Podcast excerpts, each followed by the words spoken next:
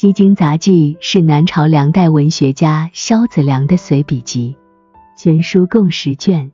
这部作品以其清新简练的笔调，生动描绘了魏晋时期的社会风貌和文化风采，为后世留下了珍贵的文学遗产。第一卷主要记载了一些历史典故和名人轶事，其中。二世祖访贤讲述了晋惠帝司马衷找二世祖谈论国家大事的趣事。通过这个故事，萧子良展现了当时政治腐败的现状。金昌中至诚则讲述了魏宣公即位时，他的臣子金昌以忠诚赴死的感人故事，反映了忠诚与奉献精神。第二卷继续记载历史典故和名人轶事。非刘氏王国叙述了曹髦即位后刘氏一家的悲剧遭遇，展现了政治权谋带来的家庭悲剧。陆机弹琴则以简练的文字，生动地刻画了陆机弹琴时的情景和心境，表现了他对音乐的热爱和追求。第三卷主要记述了一些风俗民情和文物盛迹。西周之恋讲述了西周女子对爱情的忠贞和执着，以及对自然的热爱，体现了魏晋时期女性独特的柔情和坚韧。三年见梦则以博物学的角度，详细介绍了盛唐朝的文物盛迹和历史名人。第四卷延续了前卷的风格，记述更多历史事件和名人轶事。凤求凰讲述了齐宣王娶凤凰的寓言故事。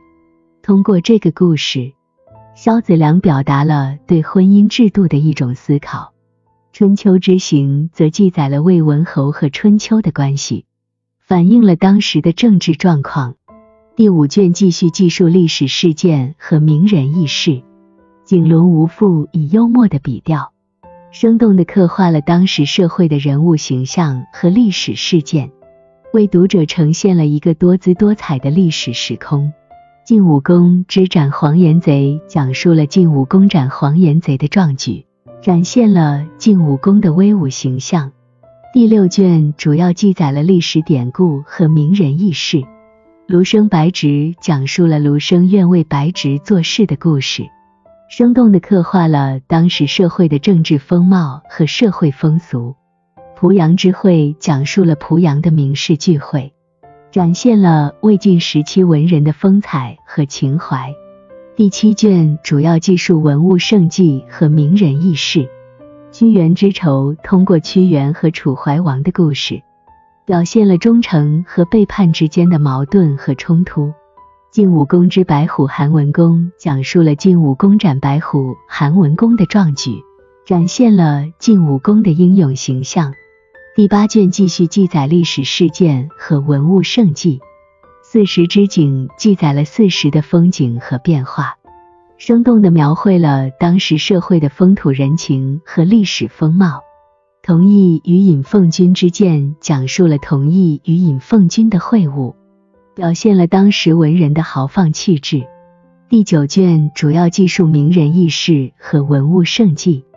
宿新昌讲述了萧子良在新昌县的一夜经历，生动地刻画了当时社会的人文景观和文化氛围。母见子重之真讲述了母亲见到自己的儿子被人称赞的故事，反映了母子之间的深情厚谊。第十卷继续记载历史事件和名人轶事。寿阳之宝讲述了寿阳县出产的宝物。以及居民对这些宝物的自豪和喜爱。